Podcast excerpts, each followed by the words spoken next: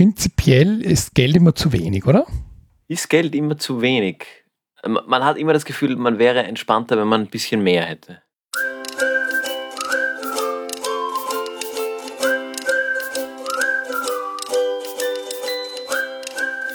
Hallo Fabian. Hallo Gregor. Und hallo liebe Zuhörenden. Fabian, reden wir übers Geld. Reden wir übers Geld. Das macht man in Österreich nicht, habe ich mal Stimmt. gehört. Reden wir nicht übers Geld. nicht übers Geld. Das war eine weitere Folge von Gemeinwohlgeplauder. Fabian, worüber haben wir heute gesprochen? Nein. Ähm, Sehr gut. Sehr wir, gut. Wir, wir möchten übers Geld sprechen, aber ja, es ist ein Tabuthema. Irgendwie. Und wir kommen aber trotzdem bei Gemeinwohlgeplauder immer wieder darauf zurück. Warum? Weil es ja auch sehr viel um, ums Fundraising geht, weil es sehr viel um Finanzierungen geht von gemeinnützigen Projekten. Und ja, dann stoßt man zwangsweise aufs Geld. Ähm, und wir haben uns gedacht, wir wollen in dieser Meta-Episode so ein bisschen mal allgemein über das Thema sprechen. Wir werden sicher auch auf Non-Profits und so weiter zurückkommen, weil das eben unser Schwerpunkt ist und vor allem auch unsere Erfahrungswelt. Ja, was ist denn deine Erfahrung mit Geld? Ja, was ist meine Erfahrung mit Geld? Hm. Also prinzipiell ist Geld immer zu wenig, oder? Ist Geld immer zu wenig? Man hat immer das Gefühl, man wäre entspannter, wenn man ein bisschen mehr hätte. Ja, das ist jetzt eine, eine, eine angenehme, umgekehrte Sichtweise von dir, ja. Ähm, ich ich habe schon das Gefühl, dass das einfach immer zu wenig Geld ist. Jetzt einerseits so, wenn man ans Private denkt, das gibt es auch diesen Ausspruch irgendwie, dass man nie genug kriegt. Also, dass ja irgendwie auch die mit dem höheren Einkommen ja auch die Erwartungen steigen. Ähm, aber wenn wir jetzt wieder auf, auf, auf unser Thema Non-Profit-Sektor und so weiter denken, dann habe ich schon noch das Gefühl, dass ähm, dann ja immer wieder ein, ein weiterer Wachstumsschritt ansteht, sobald man es irgendwie geschafft hat, das erste Ding zu finanzieren, dann will man das nächste und so weiter. Also auch da habe ich das Gefühl, dass das Geld immer zu wenig ist. Ich weiß, ob das Geld dort immer, ja, oh ja, wahrscheinlich ist es dort fast eher zu wenig als, als im Privaten. Ich überlege gerade, das Skurrile an dem oder das, das Absurde, was mir jetzt gerade aufgefallen ist, wie du es gesagt hast, im Non-Profit-Bereich geht es ja per Definition eigentlich nicht ums Geld, und in der täglichen Arbeit dreht sich eigentlich doch dauernd ums Geld. Wie man das Geld auftreibt, um die Dinge zu tun, bei denen es nicht ums Geld geht. Ja, ich sage ja in vielen Folgen Gemeinwohlgeplauder ja auch immer wieder einer meiner Lieblingssprüche, dass die ehrliche Mission von Non-Profits ist, wir können die Gehälter am Ende des Monats überweisen. Das heißt, es geht ja nicht einmal nur um, um, um das Geld im Sinne von, wir finanzieren die Dinge, die wir machen, sondern es geht ja auch darum, dass man dann wieder das Geld von der Organisation ins Private bringt, nämlich die Gehälter der Mitarbeitenden zu zahlen, weil ja dann wieder Geld in dem Sinne, also die einzige Währung, da sind wir auch jetzt schon wieder bei der, bei der Sprache, wie sich das überall auswirkt, aber bei der einzigen Währung sind, die was zählt, weil wenn ich für jemanden arbeite, ja, wir haben jetzt sehr viel auch in den letzten Folgen über das Thema ähm, Purpose und Sinn und so weiter gesprochen, aber mit Purpose kann ich nicht bezahlen, nicht einmal beim DM an der Kasse. Das, aber okay, das, dann ist aber doch das Geld irgendwo das Mittel zum Zweck, eben die Währung. Weil der Zweck von einer Non-Profit-Organisation, oder ist der dann Geld beschaffen für die Mitarbeitenden? Naja, die, der, der ich denke schon, je größer die Non-Profit wird, wenn wir jetzt an die, die, den kleinen Verein denken, mit der wirklich nur vom, vom Ehrenamt lebt. Und es mm, gibt ja genug Vereine, die eben, so wie unser Verein, der auch nur so viel Geld am Konto hat, dass die Kontoführungsgebühren das wieder auffressen. Aber das ist ja, das ist ja, glaube ich, nichts Seltenes, dass eben, oder, oder, oder sei es sowas wie ähm, Elterninitiativen in Kindergärten und Schulen und so weiter, die ja nicht wirklich Geld brauchen, weil sie niemanden bezahlen, aber dann irgendwann doch an die Stelle kommen, dass sie ein bisschen Geld brauchen und sei es nur um die Tafel Schokolade oder den Strauß Blumen jemandem als Dankeschön dann zu schenken. Das muss eben auch mit, mit das Geld, heißt, ist Geld irgendwie Ressource, angeschafft werden. Geld ein Problem? Hm. Interessante Frage. Also Ressource, da, da, da können wir ein bisschen weiter ausholen. Wir sind ja beide große Fans von den äh, Büchern von Harari. Ähm, können wir dann auch verlinken. Und da geht er ja besonders in eine kurze Geschichte der Menschheit, geht er ja auf das Thema Geld genauso ein wie auf das Thema Staaten und Gerichte und so weiter. Und, und er, er sagt ja, dass die Macht ja nur dadurch entsteht, dass sie alle plötzlich anerkennen. Ungefragt. Also ein Gericht hat ja nur deswegen Entscheidungsbefugnis, in demokratischen Staaten, weil wir alle das anerkennen. Und mit dem Geld ist es ja noch viel stärker, weil wir alle anerkennen, dass Geld eine Ressource ist, machen wir es zur Ressource. Aber es ist ja jetzt nichts, was nachwächst oder irgendwo abgebaut werden kann, sondern es ist ja was zutiefst Künstliches. Also da, da fange ich jetzt noch gar nicht an, in irgendwelche ähm, äh, Bitcoins und, und so weiter zu denken, wo das ja nochmal mehr ad absurdum geführt wird, sondern ähm, das, das, das Geld hat ja auch vor einigen Jahrzehnten, also es war ja viel, viele Jahre lang, ich, hätte man gedacht, für immer war es zum Beispiel so, dass der Wert des Dollars an den Goldreserven der USA gebunden war. Und das wurde vor einigen Jahrzehnten abgeschafft. Und seitdem ist der Wert des Geldes eigentlich noch viel mehr fiktiv. Davor hat man wenigstens gesagt, okay, wir bemessen der Ressource Gold, also einem Edelmetall, so und so viel Wert zu und dann berechnen wir das einfach, wie viel jetzt da ist. Aber nicht mal das gibt es ja mehr. Also das heißt, Geld ist ja nicht nirgendwo ähm, gebunden an irgendetwas Reales. Das heißt, wir kommen jetzt eigentlich vom, vom Geld äh, als Ressource zum Thema Glauben und eben, du hast Harari zitiert, der ähm, spricht ja von den kollektiven Mythen. Das heißt, wir haben beim, beim Geld den kollektiven Mythos, äh, dass es einen Wert hat, den es hat, weil's, weil alle dran glauben.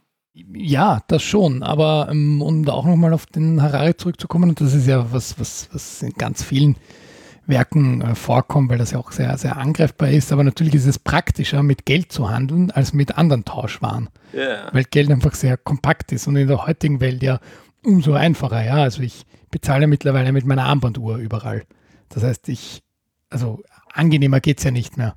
Aber genauso ein, ein, ein Papierschein Geld, den kann ich so klein und fein zusammenfalten, der, der fällt ja nicht mal mehr auf, wenn ich den dabei habe. Hingegen, wenn wir jetzt mit, eben mit Goldklumpen oder noch viel absurderen Dingen wie tatsächlichen Waren handeln würden, dann müssten wir das ganze Transportthema uns plötzlich anschauen.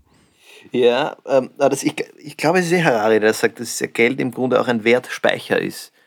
Äh, weil, und ein Werttransfer, weil wenn jetzt der Bauer seine Kuh verkauft, ähm, dann braucht vielleicht der Fleischer eine Kuh oder die Fleischerin. Ähm, der Bauer braucht aber kein Fleisch. Oder zumindest nicht Fleisch in der Menge einer Kuh. Das heißt, die Fleischerin hat jetzt eigentlich nichts, was sie dem Bauern für, den, für die Kuh geben kann. Ähm, Darum gibt sie ihm quasi den, den fiktiven Gegenwert, wo der Bauer weiß, weil er braucht vielleicht vom Werkzeugmacher einen neuen Pflug, keine Ahnung. Ähm, wo der Bauer weiß, dass der Wert dieser Kuh beim Werkzeugmacher in diesem fiktiven Zwischenspeicher gleichermaßen anerkannt wird. Und das ist ja, eben ist ja, ist ja momentan sowieso, wie, wie du sagst, komplett ähm, ins Ad absurdum geführt, wenn wir dann beginnen, Währungen gegen Währungen zu kaufen und zu tauschen und zu wetten. Äh, also wo, dann, wo dann die Kaufkraft und letztlich eigentlich der kollektive Glaube, wie viel eine Währung jetzt gerade wert ist, ähm, gegenübergestellt wird einer anderen Währung, die ebenso nichts anderes ist als eine, ein kollektiver Mythos, an den halt auch alle glauben, nur halt manche ein bisschen mehr und manche ein bisschen weniger.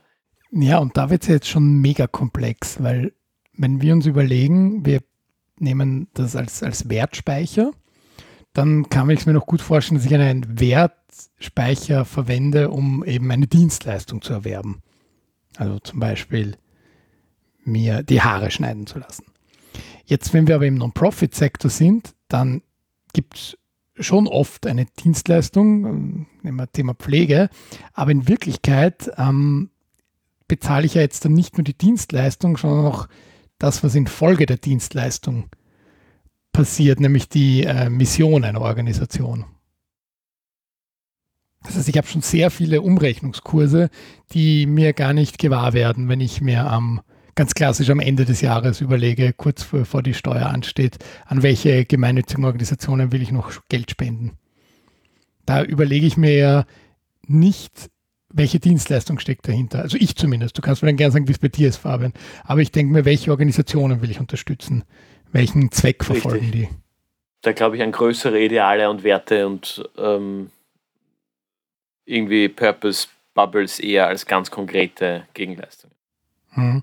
Und da sind wir jetzt bei dem Thema Einzelspende. Das ist ja, glaube ich, recht einfach und ist ja noch immer ein, ein, der größte Teil von dem ähm, Finanzierungsaufkommen, wenn man, wenn man alles zusammenzählt, also für Non, Non-Profits. Ähm, aber interessant wird es äh, dann, wenn du überlegst, und das hatte ich letztens in einer Gesprächsrunde zum Thema ähm, Fundraising und da ging es vor allem auch um Stiftungsgelder, ähm, nämlich folgende folgendes Gedankenspiel. Ist es wirklich eine Spende, wenn ich danach wissen will, was mit dem Geld passiert? Und Spende nämlich im Sinne von Geschenk, das war das Wort, was genutzt wurde. Also be begebe ich mich nicht auf eine Ebene, wo ich es plötzlich doch als Dienstleistung sehe, wenn ich sage, ich stelle euch 100.000 Euro zur Verfügung aber dann möchte ich genau wissen, was ihr damit macht. Ich möchte es davor wissen, ich möchte im Laufen gehalten werden, ich will danach einen ausführlichen Bericht haben. Und plötzlich ist so die Frage, was ist denn jetzt Philanthropie? Ist das jetzt tatsächlich ein Geschenk, so wie es vielleicht auf den ersten Blick wirkt? Oder ist es dann, wenn ich näher drüber nachdenke, wir haben ja vor ein paar Folgen noch über das Thema Impact Investing und so weiter gesprochen, also ist es vielleicht tatsächlich dann doch ein Investment, haben wir damals gesagt, wo ich eine konkrete, nicht nur finanzielle, sondern auch soziale oder ideelle Rendite erwarte? Oder ist es ja noch mehr, dass ich sage, okay, ähm, nehmt mein Geld, aber macht damit das, das und das? Naja, also ich, ähm, puh, das eine klingt für mich jetzt mehr nach Förderung, zu sagen, ich gebe dir Geld unter gewissen Rahmenbedingungen, ich möchte vorher wissen, was du damit vorhast ich möchte, dass du mir währenddessen berichtest, wie es läuft und ich möchte nachher einen ausführlichen Bericht, was passiert ist. Das ist ja eher ein Fördervehikel als, eine, als ein Geschenk. Geschenkt ist das nicht. Das ist schon eine Leistung. Das ist im Grunde, letzten Endes ist es nichts anderes als eine Dienstleistung. Auch wenn es als, als Förderung vielleicht in der Abwicklung ein bisschen anders ausschaut, aber Fördergebende, seien das große Förderagenturen, Förderinstitutionen oder High Net Worth Individuals, wohlhabende Privatpersonen, die in, in Form von Förderungen ihre Gelder vergeben, die haben ja auch irgendein Ziel, irgendeine Zielsetzung, irgendwas, das sie sich wünschen und erreichen wollen. Äh, und diese Non-Profit-Organisationen, die das Geld bekommen mit dieser Auflage, das damit zu tun und das auch berichten müssen, sind ja nichts anderes als Erfüllungsgehilfen in der Hinsicht, könnte man sagen. Also wenn jetzt krasses Gegenbeispiel, ich gerne ein Haus bauen würde und ich kann das nicht oder will das nicht selber machen, dann gebe ich einem Maurer oder einer Maurerin das Geld, mir dieses Haus zu bauen. Äh, und nachher steht ein Haus da und ich gebe das Geld, bin das Geld los. Mein Ziel ist erfüllt worden, umgesetzt hat zwei andere. Das ist ja in Wirklichkeit bei einer Non-Profit-Organisation, der ich eine Förderung gebe, nicht so viel anders. Ich hätte gerne, dass 39 äh, Kinder in einem äh, Schwellen- oder Entwicklungsland oder, oder ähm, wirtschaftlich schwächeren Land eine Ausbildung bekommen. Ähm, und zahle das an eine Organisation, die das leistet und kriege nachher die Namen von den 39 Kids, die jetzt eine Ausbildung haben. Zwischendurch höre ich, dass sie in Ausbildung sind und nachher kriege ich den Bericht, dass vielleicht 37 von den 39 die Ausbildung auch abgeschlossen. Im Grunde ein, eine ganz normale Transaktion. Da muss ich jetzt denken an diese ähm, Eselpartnerschaften oder Ziegenpatenschaften, die man ja abschließen kann, die ja mittlerweile neben den ganzen Gutscheinkarten auch im Supermarkt an der Kasse zu erwerben gibt, nur dass das Geld dann eben an eine Non-Profit-Organisation fließt. Ist, ist, wie ist es bei dir persönlich? Ist dir das sympathischer, als einfach an eine Organisation zu spenden, wenn du da ähm, so dann doch irgendwie den Gegenwert, ja, also dann wirklich ganz klassisch, im, wie im Sinne einer Dienstleistung siehst. Ähm, wie siehst du das? Ah, ist halt schwierig. Also auch wieder in Frage in Perspektive des Geldes ein, ein spannender Aspekt. In gewisser Hinsicht hast du damit halt natürlich als, als Konsument, Konsumentin, der oder die einen Esel an der Billerkasse kauft, äh, die Kontrolle darüber, dass diese Organisation wirklich Esel anschafft. Gleichzeitig hast du wiederum als Organisation irgendwie die Problematik, dass du ein Stück weit ausgesetzt bist den Themen, die halt bei der Mehrheit der wohlhabenderen Gesellschaft, an die an der Billerkasse einkaufen, gerade mehr en vogue sind. Und es kann dir halt passieren, dass du dann irgendwie 350 Esel verkaufst und in der Region, in der du aktiv bist, aber eigentlich nur 200 Esel gebraucht werden. Ähm, du musst aber reporten, dass du diese 350 Esel ähm, auch wirklich angeschafft hast. Das heißt, du vielleicht ein bisschen überspitzt gesagt oder überzeichnet, aber ein Stück weit demokratisierst du damit die Richtung deines Impacts und, und gibst, wie bei vielen anderen Dingen, äh, wird ja auch oft unterschätzt, die Macht der, der Konsumenten. Ähm, auf, bei allen anderen Dingen. Ich weiß nicht, ob das in der Impact-Orientierung das Beste ist, weil es ja auch genug Organisationen gibt, die vielleicht ein Stück weit spontaner oder flexibler ihre Mittel einsetzen möchten. Ähm, das heißt, Impact optimiert ist es wahrscheinlich nicht. Es ist die beste Art der Wirkungskommunikation an diejenigen, die dir Geld geben und deshalb ist es wahrscheinlich einfacher, so an Geld zu kommen aus der fundraisenden Perspektive und es ist auch greifbarer aus der spendenden Perspektive, wenn ich weiß, da kommt. Es ist aber gleichzeitig unklar, ob diese Wirkung wirklich immer die beste ist. Dann Hausnummer passiert ein Erdbeben und das Dorf, in dem ich zwölf Esel anbringen wollte, ähm, wird weggeschwemmt und braucht auf einmal ganz andere Dinge, aber ich darf ihnen nur Esel geben, weil ich habe halt nur dafür das Geld aufgestellt. Da frage ich jetzt aber ganz provokant, wer kriegt denn das überhaupt mit, ob dann wirklich mit dem Geld Esel angeschafft werden? Beziehungsweise das schöne Motto, das Geld hat kein Marschall, ähm, das wandert ja sowieso in einen großen Topf. Das stimmt, es wandert in einen großen Topf, aber wenn ich 350 äh, Esel-Tickets verkauft habe, müsste ich nachher 350 Esel anschaffen. Äh, das heißt, das Geld müsste auch aus diesem Topf wieder rausgehen, um die Esel äh, zu holen. Ob das jetzt genau das Geld ist, das da reingekommen ist oder nicht, das hat kein Marschall, das stimmt schon. Passiert ich, das? Bist du da so optimistisch, dass wirklich dann naja, pro verkauften Ticket ein Esel angeschafft wird? Das, naja, das ist halt die Frage, ob das wirklich passiert. Ähm, wenn du mich so fragst, ganz ehrlich, kann ich es mir nicht vorstellen. ja, ich eben auch nicht. um, ähm, aber ich, ich, ich weiß und, und habe mich auch viel schon in meinem Leben äh, auseinandergesetzt mit Fundraising. Das funktioniert halt immer besser, wenn du es an eine konkrete Gegenleistung bindest. Also und, und ihm nicht sagst, das kommt in den großen Pool. Weil das will niemand. Es ist eine Sache des Vertrauens, oder? Und da jetzt wären wir Metameter, aber wieder die nächste Währung eigentlich. Vertrauen, ja. Wir vertrauen mhm. beide in Geld. Ich vertraue dir mein Geld, aber nur dann an, wenn ich von dir versprochen bekomme, was du mit meinem Geld machst. Mhm. Ich vertraue dir nämlich tendenziell nicht so weit, dass ich sie einfach gebe und dir vertraue, dass du was Gutes daraus machst. Wenn du mir sagst, du kaufst einen Esel drum, dann kannst du das haben. Kauf einen Esel drum. Offensichtlich, oder? Ja, insofern ist dann Geld vielleicht doch nicht so die praktische Währung, weil ich kann ja theoretisch alles damit machen. Ich kann mir auch als, ich kann sagen, wir können es uns nicht leisten, noch eine Person anzustellen, aber mein eigenes Gehalt verdoppeln. Genau. Ja, stimmt.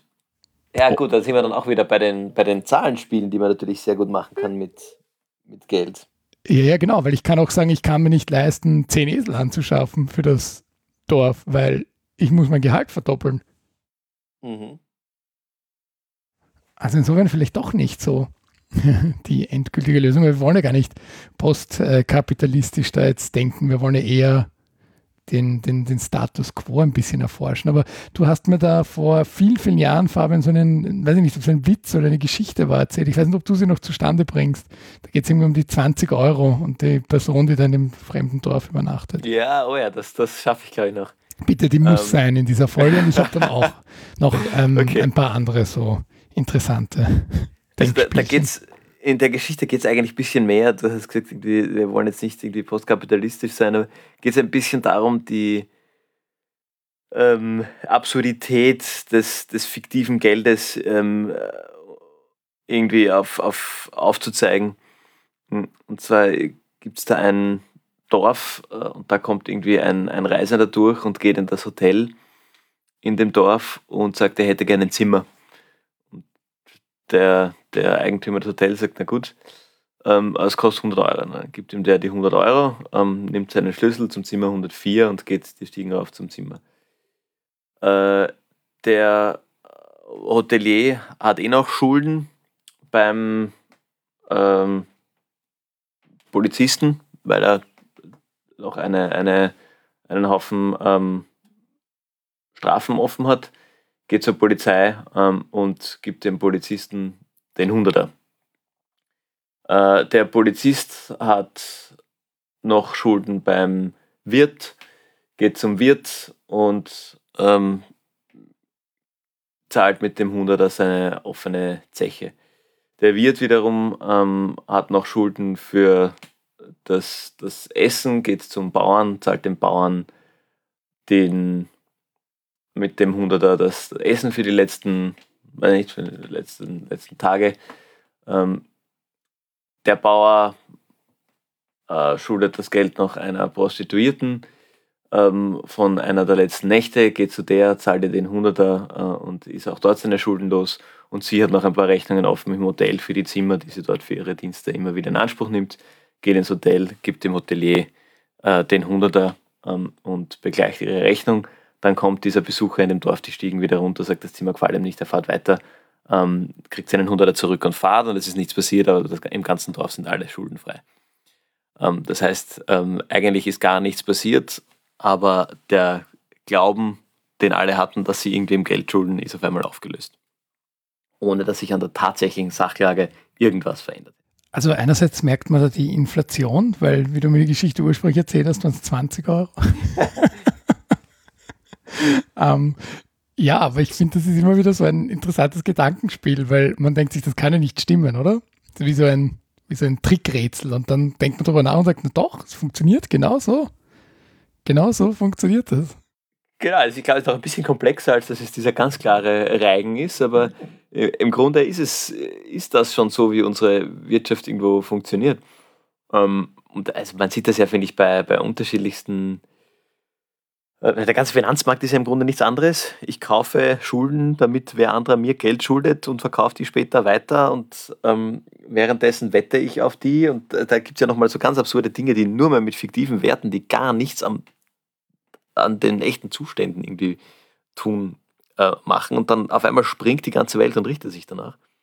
Was ich ja noch immer nicht verstanden habe, und ich habe mich doch schon immer wieder damit befasst, ist die Kurzsichtigkeit ähm, des, letztlich des Finanzmarkts, des, des vor allem ähm, Aktienhandels ähm, und die eiserne Narrative, dass ich, wenn ich jetzt in Apple-Aktien investiere, dass der Apple irgendwas davon hätte.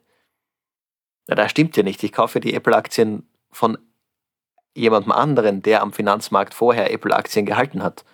Die Person profitiert davon, die kriegt das Geld von mir. Apple hat damit nichts zu tun. Wird auch immer dann noch witziger, wenn man irgendwie liest, dann in den großen Branchen, Apple kauft sich seine eigenen Unternehmensanteile zurück. Oder genau. Unternehmen XY. Das passiert ja gar nicht so selten. Yeah. Also man muss jetzt nicht ähm, so, es gibt auch immer wieder Unternehmen, die kaufen dann 100% zurück, aber es gibt eben Unternehmen, die sehr erfolgreich sind, die kaufen dann immer Stück für Stück zurück das, das macht es ja dann doch viel interessanter, oder? Wenn du darüber nachdenkst, die kaufen sich gerade ihr eigenes Unternehmen zurück. Die kaufen, die, dann besitzen sie sich selbst, ja.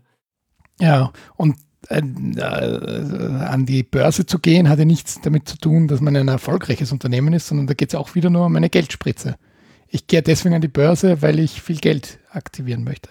Genau.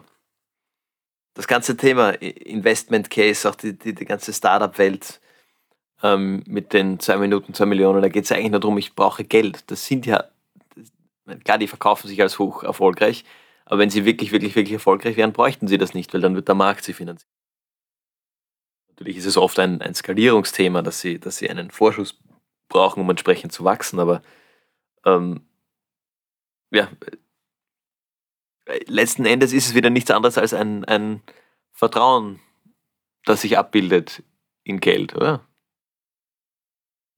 Hm, klar, ich vertraue darauf, das haben wir in der Folge Impact Investing besprochen, ich vertraue darauf, dass nicht nur das Geld, das ich einlege, zurückkommt, sondern das auch noch mit einer gewissen Rendite verknüpft ist.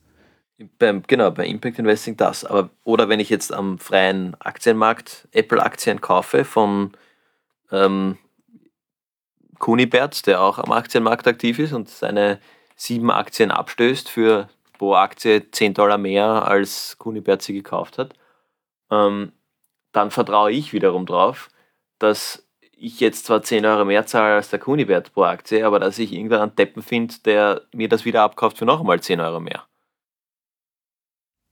Genau, und simplifiziert sagt mir oft Aktien, die bremsen zumindest die Inflation oder können zumindest mit der Inflation mithalten. Dass das ja eigentlich ein sehr bescheidenes ähm, Ziel ist, das man sich setzt. Zu sagen, okay, ich möchte, dass du zumindest so wie die Wirtschaft sich entwickelt, du dich auch mitentwickelst, dass ich am Ende in Realgeld äh, gleich aussteige. Okay, alles, alles mega komplex, oder? Mega also komplex. Also eins eins habe ich noch zu dieser ganzen Aktienthematik, das habe ich auch nie ganz verstanden. Ähm, ich, das ist die, dieses ewige Wachstum des, des Finanzmarktes oder der, der, das auch von allen Märkten, das ewige finanzielle Wachstum, ähm, das ich nicht verstehe. Weil wenn ich aus dem Finanzmarkt ein von mir aus nur 5%ige Rendite auf das, was ich hineingesteckt habe, rauskriege. Das heißt, ich gehe mit 100 Euro rein und nach einem gewissen Zeitraum habe ich 105 Euro. Die 105 Euro fehlen dann ja wem anderen. Das heißt, die, die kommen ja nicht aus dem Nix. Da hat irgendjemand anderer wieder mehr Geld reingesteckt. Ähm, und dieser Person fehlen dann irgendwann die 5 Euro. Oder es gibt halt, werden halt immer mehr Leute, die immer mehr Geld auf den Finanzmarkt äh, stecken. Das muss halt auch wieder irgendwo herkommen. Also das ist das, ähm, wo diese ganze fiktive Zinnober irgendwie, ähm, das wird, finde ich, oft zu, zu wenig gesehen. Dass mit jedem 5 Euro, in dem Fall jetzt, die ich am Finanzmarkt gewinne, irgendwo anders jemand, wenn nicht jetzt, dann in der Zukunft 5 Euro verliert. Aber auch da wieder die Komplexität. Sind es 5 Euro? Wie ist das in, in heutigem Geld? Was, was damals ja, wert? Genau und so weiter. Aber weil du ja anfänglich gesprochen hast von Geld als Ressource, ich finde, nichts bringt es ja so gut zur Geltung wie ähm, der staatliche Pensionsfonds in Norwegen. Ähm, ich erkläre mal kurz und dann ähm, können wir darüber sprechen. Also da geht es ja darum, dass das Norwegen sehr viel Öl besitzt und fördert. Und dieser staatliche Pensionsfonds, der hat zum Ziel, wenn die Ölreserven irgendwann mal vorbei sind, ausgeschöpft, was ja bald sein wird, dass dann trotzdem der Wohlstand erhalten bleibt. Und deswegen investiert Norwegen das Geld, das sie verdienen mit dem Öl, sofort in andere Produkte. Und das sind größtenteils ähm, Aktien. Also das äh, sind ähm, über 500 Milliarden äh, Dollar oder so, was der dotiert ist. Und das sind ja überall in der ganzen Welt ähm, ich kann ein paar, dass man sich das vorstellen kann, ein bisschen was aufzählen. Also da ist Apple natürlich dabei. Aber ich meine, es, es, sind die ganzen Klassiker, es sind Alphabet, also die äh, Google ähm, Mutterfirma, es ist Amazon dabei, sind aber auch, ähm, klar, finde ich witzig, äh, British Petrol dabei, also andere Ölfirmen. Es ist Coca-Cola dabei, es ist, ähm, es sind Autofirmen dabei, es sind Banken dabei, es sind ja, alles Mögliche und auch ganz viel von diesen, die wir auch als durchaus als böse bezeichnen würden, äh, sind, sind auch dabei und alles so mit so um die 1%.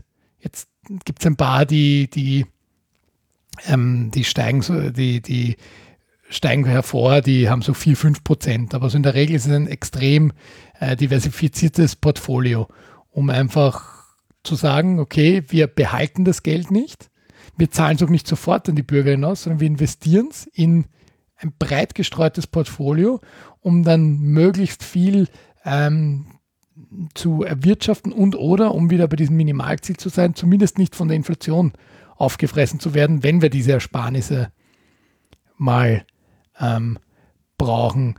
Und ähm, nur kurz dazu gesagt, es sind nicht nur Aktien, Aktien sind der größte Teil, das sind ungefähr 70 Prozent, es sind natürlich auch äh, Staatsanleihen und ein paar Immobilien dabei, aber Aktien bilden eben den größten Teil. Und das äh, norwegische System, das wird ja immer wieder auch von vor allem PolitikerInnen von liberalen Parteien gefordert als äh, Alternative für die derzeitigen Pensionssysteme, vor allem im, in, im deutschsprachigen Raum.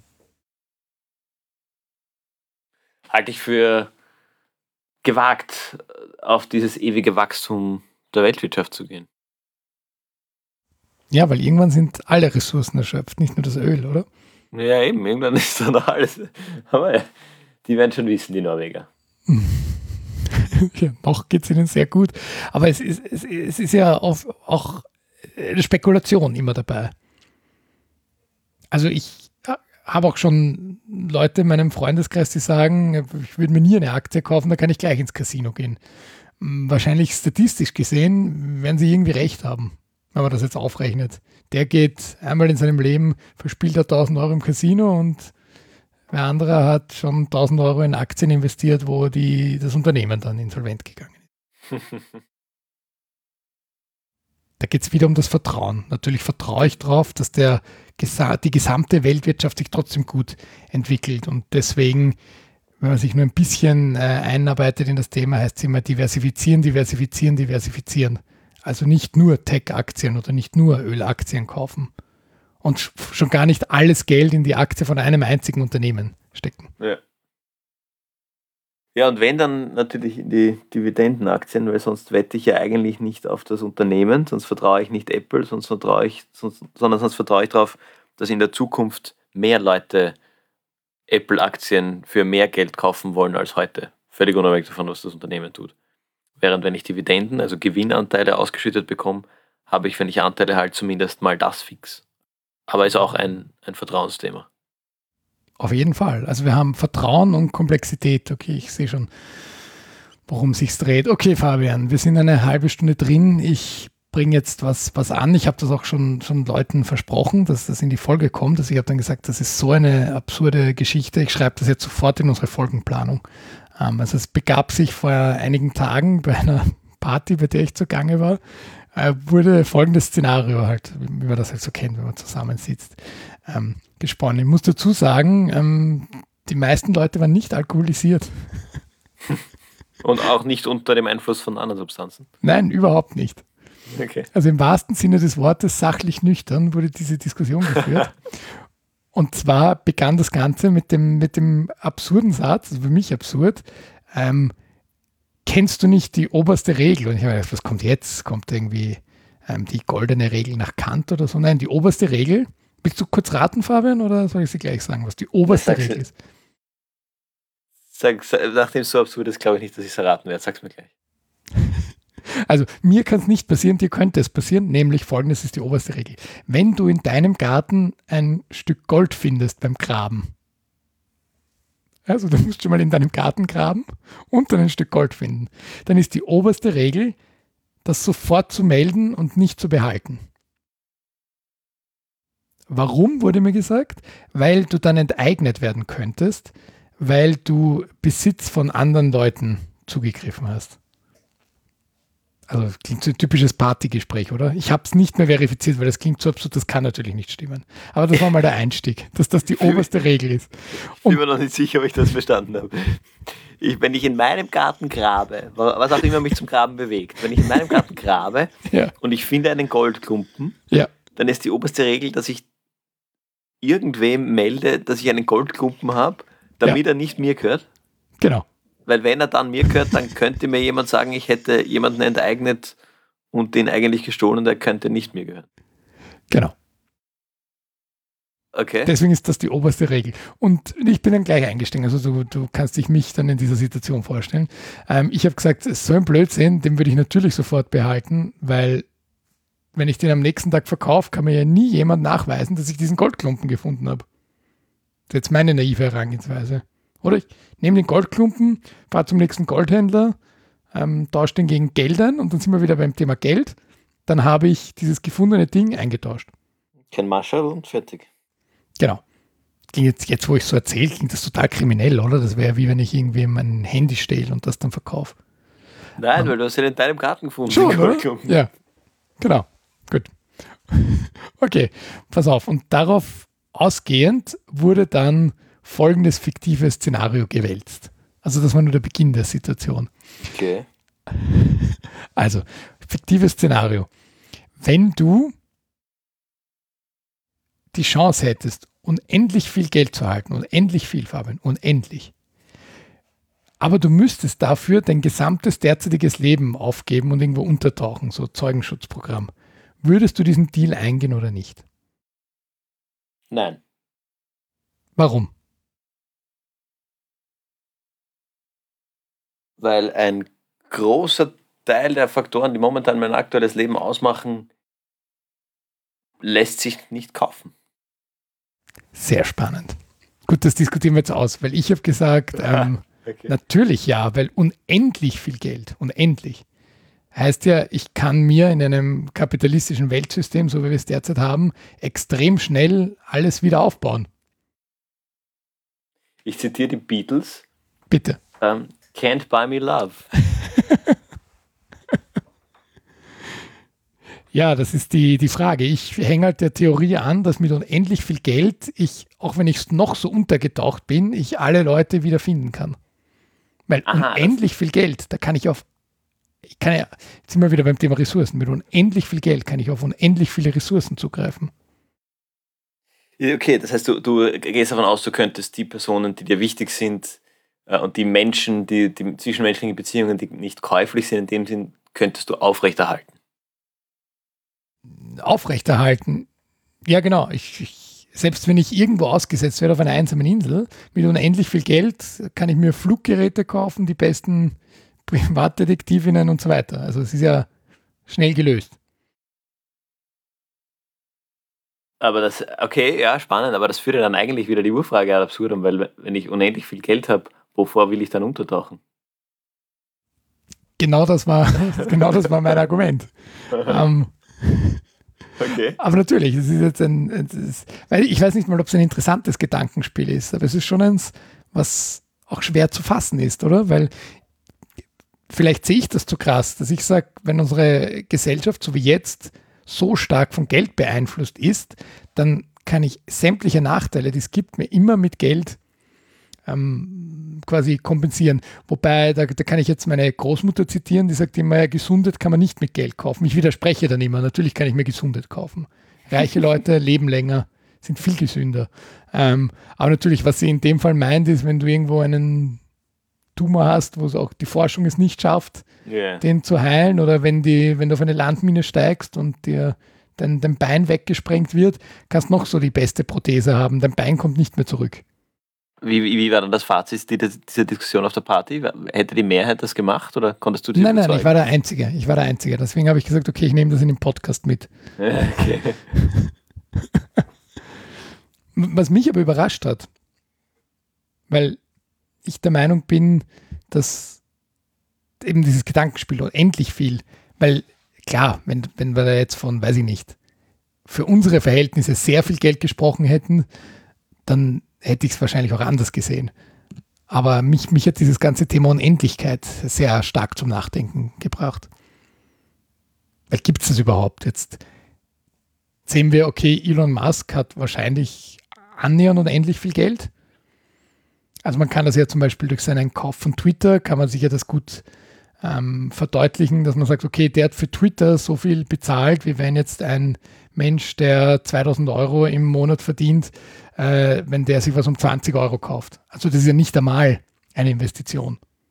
Das ist ja wirklich ein, ich habe jetzt Lust auf einen äh, Essen zu gehen. So.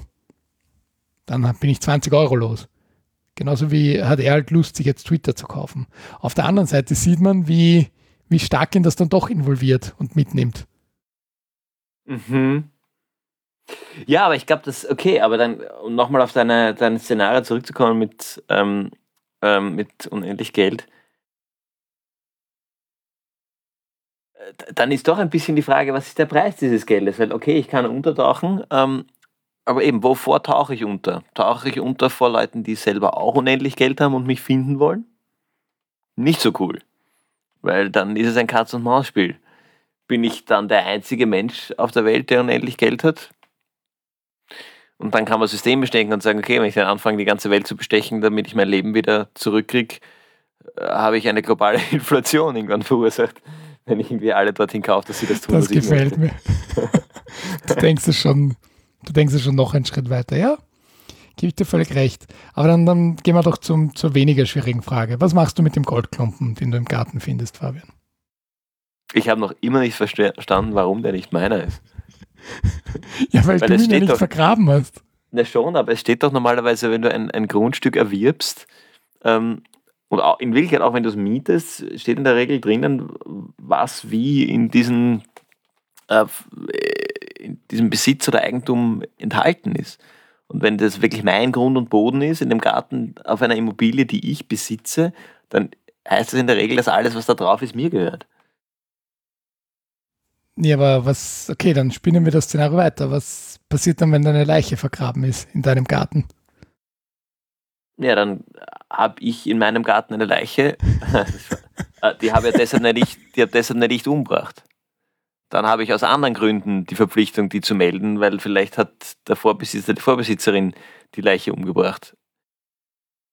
Man kann darüber streiten, aber wenn ich jetzt, mein, wenn das jetzt die Leiche vom Mann des Vorbesitzers ist, ähm, dann ist naheliegend, dass da ein Verbrechen passiert ist und das wäre wohl sinnvoll, das zu melden. Wenn diese Leiche eine Mumie von vor 2000 Jahren ist, ist es ein Fundstück, kann man wieder diskutieren, wo endet die menschliche Würde und die Besitz am Menschen, aber ja, aber jetzt, jetzt, jetzt, jetzt, jetzt ist ein gutes Beispiel.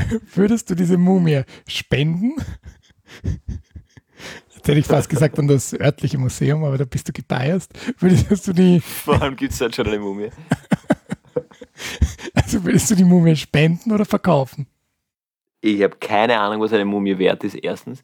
Und zweitens, wenn es wirklich ein Mensch ist, ähm, würde ich sie, glaube ich, nicht verkaufen. Das kommt mir pietätlos vor. Okay, du würdest sie also spenden. Ich würde sie spenden. okay, auch wenn es schon eine Mumie ähm, gibt im örtlichen Museum. Alles klar. Ähm, so, äh, letztes, letztes Geschichtel.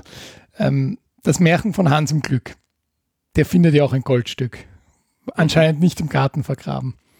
Und ich kürze jetzt das Märchen ein bisschen ab, aber für die, die es nicht kennen. Also er tauscht das äh, Goldstück gegen ein Pferd, weil der Pferdehändler sagt ihm, mit dem Pferd ist es viel, äh, viel besser ähm, voranzukommen, weil er schleppt sich ja wirklich ab mit dem Geldstück. Super, jetzt ist sein, sein Weg leichter.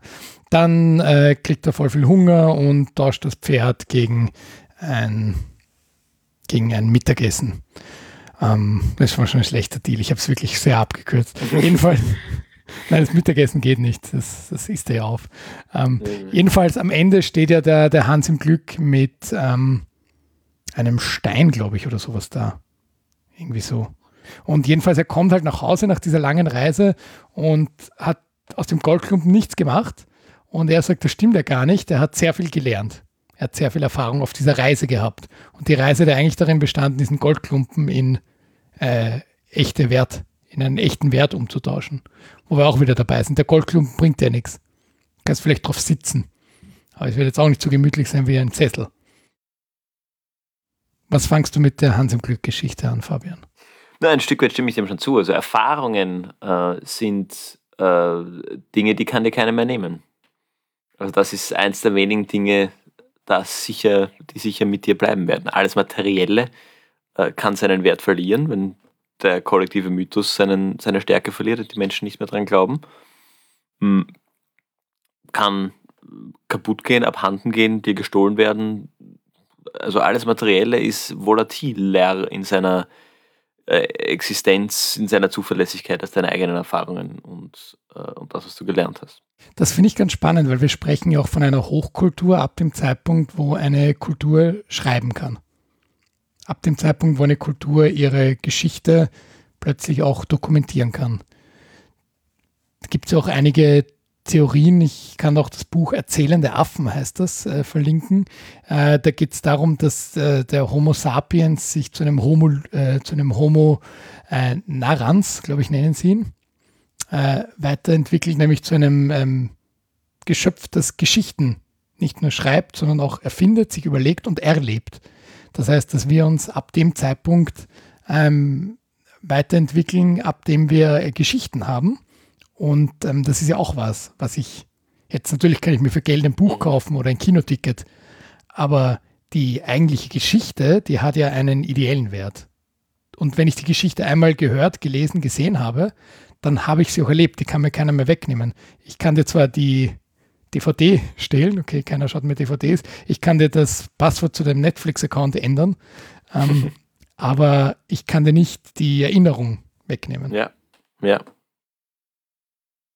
Mhm. Ich meine, da sind wir jetzt wieder ganz, ganz schnell bei der, bei der nächsten Frage und die sprengt jetzt den Rahmen. Ähm, äh, wofür lebe ich eigentlich? Die meisten würden sagen, um was zu hinterlassen, oder? Würden das die meisten sagen? Bin mir gar nicht sicher. Ich glaube schon. Und das ist aber dann oft, da spaltet sich dann, weil für einige Menschen heißt was hinterlassen ein, ein, ein Haus, oder? Ein Haus, das meine Kinder dann erben oder irgendwelche Besitztümer. Das sind wir also ganz stark wieder beim Thema Geld. Aber andere sagen, ich möchte eine, ich möchte eine Veränderung hinterlassen oder ich möchte, ja, spricht, das spricht mir dann auch von, von Legacy, aber ähm, ich möchte eben, dass ich etwas verändert habe und, und oftmals ist das schon irgendwie greifbar, wenn zum Beispiel in, ja, so sind wir wieder im Bereich Philanthropie, wenn im Krankenhaus ein Flügel nach dir benannt wird ähm, aber es geht schon darum, dass sich die Leute nach deinem Ableben an dich erinnern. Das ist doch das Hauptziel. Und wenn ich das nicht ideell schaffe, dann schaffe ich es nur materiell. Weil dann erinnern sich die Leute zumindest darin, dass ich ihnen das Haus finanziert habe, in dem sie wohnen. So hat jeder Kaiser einen Flügel an den Brunnen eingebaut, ja. Ähm, eh, Vielleicht ist es das. Ich bin, mir, ja, ja, bin mir nicht sicher, ob das so eine universelle ähm, Antwort, ob es eine gibt auch. Also, das, also weil man kann schon natürlich zurückgehen auf, die, auf Darwin und sagen, Sinn des Lebens ist äh, Reproduktion. Das ist eigentlich das, was uns treibt. Gibt es wohl auch genug ähm, Argumentation dafür, dass wir eigentlich für die Reproduktion leben und uns danach orientieren. Und Geld bringt mir Status, Status bringt mir Sex, Sex macht mir Nachfolger. Ja, und damit habe ich mein darwinistisches Ziel sozusagen erfüllt. Das heißt, Geld in der Hinsicht Mittel zum Zweck. Aber ist auch wiederum in gewisser Hinsicht etwas, das ich hinterlasse, natürlich. Sogar im, im, im eigentlichsten von allen Sinnen, oder? Hm, voll. Da lasse ich mein Genmaterial. Das von sich aus weiterlebt und sich weiterentwickelt. Neue Geschichten findet und erfindet und erfährt und weiter verbreitet und unabhängig von materiellen Dingen sich weiter verbreiten kann. Ja, aber in dem Sinne haben wir dann schon wieder eine Parallelität zum Geldsystem, weil mein Geld arbeitet ja auch, oder? Das ist ja so ein, auch eine dieser Un, Un äh, Aussprüche. weil ich mein Geld eben in Aktien investiere oder sei es nur für ein Bankkonto zu haben, das verändert sich ja. Und jetzt hatten wir lange Zeit äh, Nullzinsen, manchmal sogar Negativzinsen, aber in der Regel ähm, vermehrt sich das Geld ja von alleine, wenn auch auf sehr niedrigem Niveau. Ja, aber das, ah, das, das ist wieder das, was ich vorher gemeint habe. Das vermehrt sich ja nicht. Wenn ich dann irgendwann das Geld rausziehe, dann am Ende des Tages fehlt irgendwo wem anderen das Geld. Und solange das Geld drinnen ist, bin ich halt der Wirt, dem irgendwer 100 Euro schuldet, aber ich habe die 100 Euro ja nicht. Und wenn ich sie habe, dann fehlen es halt dem anderen. Und dann ist halt die Frage, wie sich dieser Reigen auflöst. Oder, also das ist ja sehr komplex. Eine Sache ist mir dazu noch eingefallen, ähm, die, das Geld arbeitet von selbst und so. Ähm, die, da gibt es ja auch Forschung dazu, wie irrational wir Menschen sind. Also es gibt bei Kindern das, das sehr bekannte Marshmallow-Experiment. Weiß nicht, ob du das kennst. Ja, aber erzähl es mal für die, die es nicht kennen. Hm, da geht es darum, dass Kinder in einem Raum alleine gelassen werden und vor ihnen am Tisch äh, steht ein, ein Marshmallow. Und es wird dann gesagt, wenn sie, ich weiß nicht wie lang, zehn Minuten oder eine, eine Stunde oder eine gewisse Zeit, ähm, dieses Marshmallow nicht essen, bekommen sie nachher noch eines. Das heißt, sie bekommen nachher zwei Marshmallows. Und in der Regel schaffen die Kinder das nicht. Die werden mit dem, mit dem Marshmallow allein gelassen, versuchen sich abzulenken, versuchen alles in ihrer Macht Stehende zu tun, aber sie halten sich aus und essen dieses Marshmallow. Also kaum einer schafft es, diese Zeit durchzuhalten. Und ähnliche Experimente gibt es auch mit erwachsenen Menschen und nicht mit Marshmallow, sondern mit Geld und noch viel plumper und plakativer. Und zwar die Frage, ähm, ich schuld dir nichts, aber ich sag dir, ähm, ich schenke dir Geld und zwar entweder schenke ich dir jetzt 100 Euro oder ich schenke dir nächste Woche, was sage ich, in einem Monat 120 Euro. Und die deutliche Mehrheit entscheidet sich für jetzt 100 Euro. Und das ist völlig irrational. Das macht überhaupt keinen Sinn. Weil es ist Geld, das ich nicht brauche, mit dem ich nicht gerechnet habe. Das heißt, der Zeitpunkt, wann dieses Geld kommt, ist wurscht. Äh, und nachdem jetzt nicht in ewiger Zukunft, sondern in einer überschaubaren Zukunft deutlich mehr Geld, nämlich 20 Prozent mehr Geld, äh, ich geschenkt haben könnte, äh, macht es quasi monetär orientiert, finanziell, mathematisch denkend nur Sinn, mehr Geld in der Zukunft zu nehmen. Aber die Menschen tun das nicht, weil sie in Wirklichkeit nicht Homo economicus und nicht rational gesteuert sind, sondern wir sind emotional äh, impulsgetriebene Wesen. Und diese Impulse nähern sich auch, jetzt versuche ich den Bogen zu spannen, nähern sich und verbreiten sich auch ähm, durch Erlebnisse, Erfahrungen, Geschichten, ähm, eben diese, diese nicht materiellen Dinge, die uns eigentlich äh, tragen und treiben. Das wird in der Gelddiskussion wahrscheinlich oft übersehen, weil diese, das Geld so schön greifbar und messbar ist, aber eigentlich nicht das ist, ähm, wofür wir funktionieren. Das ist doch ein schönes Schlusswort und eine gute Überleitung, dass wir trotzdem sehr irrational lieber jetzt 100 Euro von euch nehmen als 120 in einem Monat oder noch besser, das haben wir bisher nicht erwähnt, was uns wirklich ähm, Freude bereiten würde, um diesen Podcast am Leben zu erhalten, wäre ein Dauerauftrag. Das habe ich mir jetzt von anderen Podcasts abgeschaut, Fabian. Die sagen alle, ähm, einmalige Geldspende ist super, aber wenn ihr uns wirklich helfen wollt, dann ein Dauerauftrag. Äh, warum? Dann können wir damit rechnen, dass das kommt. Ähm, und ähm, auch da sind wir wieder, bleiben wir noch beim Thema. Ist ja total irrational, oder? Warum wollen die Leute lieber jetzt 20 Euro überweisen, als uns für die nächsten 20 Monate 1 Euro. Für uns ändert es aber insofern, dass wir ähm, die, die Planungssicherheit haben. Es ist die Planungssicherheit, wobei in unserem Fall ja auch tatsächlich die, der Liquiditätsengpass eine Rolle spielt.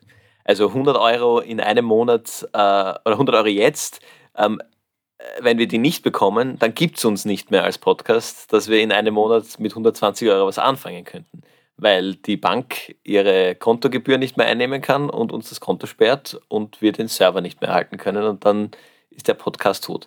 Das heißt, ich würde das hier durchaus als rational, ähm, äh, rational ähm, argumentieren. Wo man diskutieren kann, ob es rational oder emotional und impulsgetrieben ist, äh, ist die Entscheidung von den Menschen, die uns zuhören, ob sie uns Geld geben. Weil deren Investment lässt sich in monetären Zahlen nicht eins zu eins aufwiegen aber sie nehmen hoffentlich Inspiration und Geschichten oder zumindest irgendwie einen gewissen Spaß mit, wenn sie, wenn sie hier zuhören. In diesem Sinne vielen Dank an Sophie und Christian, die uns in den letzten Wochen finanzielle Unterstützung zukommen haben lassen und auch du kannst so cool sein, wie die beiden. Unsere IBAN ist wie immer in den Shownotes und auf der Website. Kommen wir zu den Empfehlungen, Fabian. Was empfiehlst du heute? Ich empfehle was, ähm, was ein bisschen in, die, in das Impulsgetriebene passt und auch zum Thema. Und zwar empfehle ich ein Buch, äh, und zwar heißt das Buch Die Psychologie des Geldes. Ähm, ich habe mir dieses Buch in einem ähm, Geschäft in Salzburg angeschaut und habe gedacht, so ein Schatz, Psychologie des Geldes. Das ist irgendwie der nächste amerikanische Blogbeitrag, der irgendwie aufgeblasen wurde zu einem Buch äh, und irgendwie dir erklärt, wie du eben das Geld für dich arbeiten lassen kannst und Leute forscht, dass sie dir Geld geben oder so. Äh, und habe den Buchdeckel gelesen, Klappendeckel gelesen, war dann doch ähm, intrigued, sage ich mal, und, und habe dann, hab dann reingelesen. Und das ist ein interessantes, interessanter Mix ein bisschen aus, aus tatsächlich interessanten Aspekten auf den, den, die Wechselwirkung, sage ich mal, zwischen Psychologie und, und Geld, was das Geld mit uns macht, wie wir ähm, ja, Psychologie, und Geld irgendwie zusammenspielen. Und natürlich ein bisschen der, ähm, ich schreibe jetzt ein Buch und gebe meinen ähm, tollen Namen und Leute kaufen es, weil es toll klingt. Dieser Aspekt schwingt schon mit.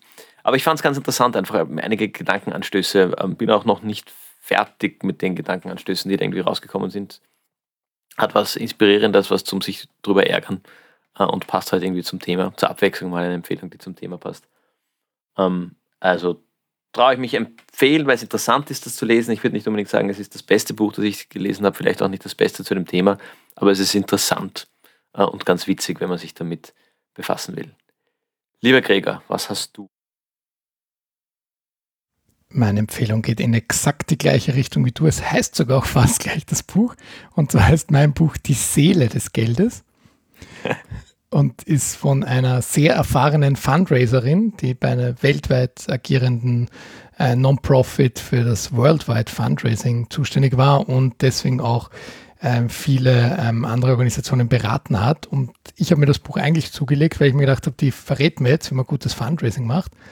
Aber es ist tatsächlich eine sehr philosophische Abhandlung über das Thema Geld, wo sie eben schon noch ihre Erfahrungen im Gespräch mit wirklich, wirklich, wirklich reichen Menschen auch einbringt, was die motiviert hat, Geld zu geben und wie sie mit denen umgegangen ist, weil äh, sie hat ja ein normales Gehalt gehabt. Sie war ja nicht eine von diesen super, super, super Reichen.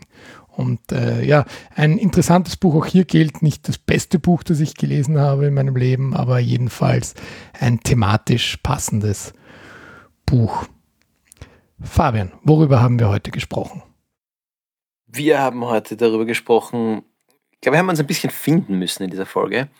Wir haben darüber gesprochen, was Geld eigentlich ist. Ähm, äh, so ein bisschen getapst äh, vom, vom Geld und der Rolle des Geldes auf der individuellen Ebene und dann versucht, das irgendwie in die Non-Profit-Welt zu, zu knüpfen. Haben dann einen Abstecher in die Absurdität des Finanzmarktes gemacht. Dafür möchte ich mich ein bisschen bei denen entschuldigen, die sich nicht so gut mit dem Finanzmarkt auskennen, ähm, weil wir uns, glaube ich, selbst auch ein bisschen verwirrt haben. Und wenn man da gar nicht drin ist, klingt das ähm, ein bisschen sehr willkürlich und verwirrend. Aber vielleicht Trost an die, die sich damit gar nicht auskennen. Ähm, das ist wohl auch die Wahrheit hinterm Finanzmarkt. Das ist nur komplex und verwirrend äh, und impulsgetrieben und wenig rational. Ähm, sind dann weitergegangen über die, auf die ähm, beiden Geschichten. Du hast meine Geschichte eingefordert von dem, von dem Dorf, das sich schuldenfrei macht, ohne dass sich in der Sachlage irgendwas ändert. Und hast deine Geschichte einerseits vom Goldklumpen im Garten erzählt. Ähm, und dann haben wir darüber philosophiert, äh, ob wir für unendlich Geld das aktuelle Leben aufgeben wollen würden und sind da, ich bin zumindest für mich zu dem Schluss gekommen, dass auch bei unendlich Geld das eine Frage der Kosten wäre. Ähm, und sind letzten Endes ähm, ein Stück weit vielleicht auf die Psychologie des Geldes gekommen, auf den ähm, äh, Umgang mit Geld ähm, in Abwägung Geld versus Erfahrungen, ähm, persönliche Impulse, nicht materielle ähm, Werte ist vielleicht nicht so, Errungenschaften. Ähm, genau, haben das ein bisschen gegeneinander abgewogen und haben den absolut ähm, klaren Schlusspunkt gefunden, dass die beste Möglichkeit, äh, Geld einerseits äh, wirkungsorientiert ähm, zu investieren oder anzulegen und gleichzeitig seiner eigenen Impulse impulsgetriebenen Natur als Mensch treu zu bleiben, der Weg ist, indem man einen Dauerauftrag auf das Konto von Gemeinwohlgeplauder einrichtet.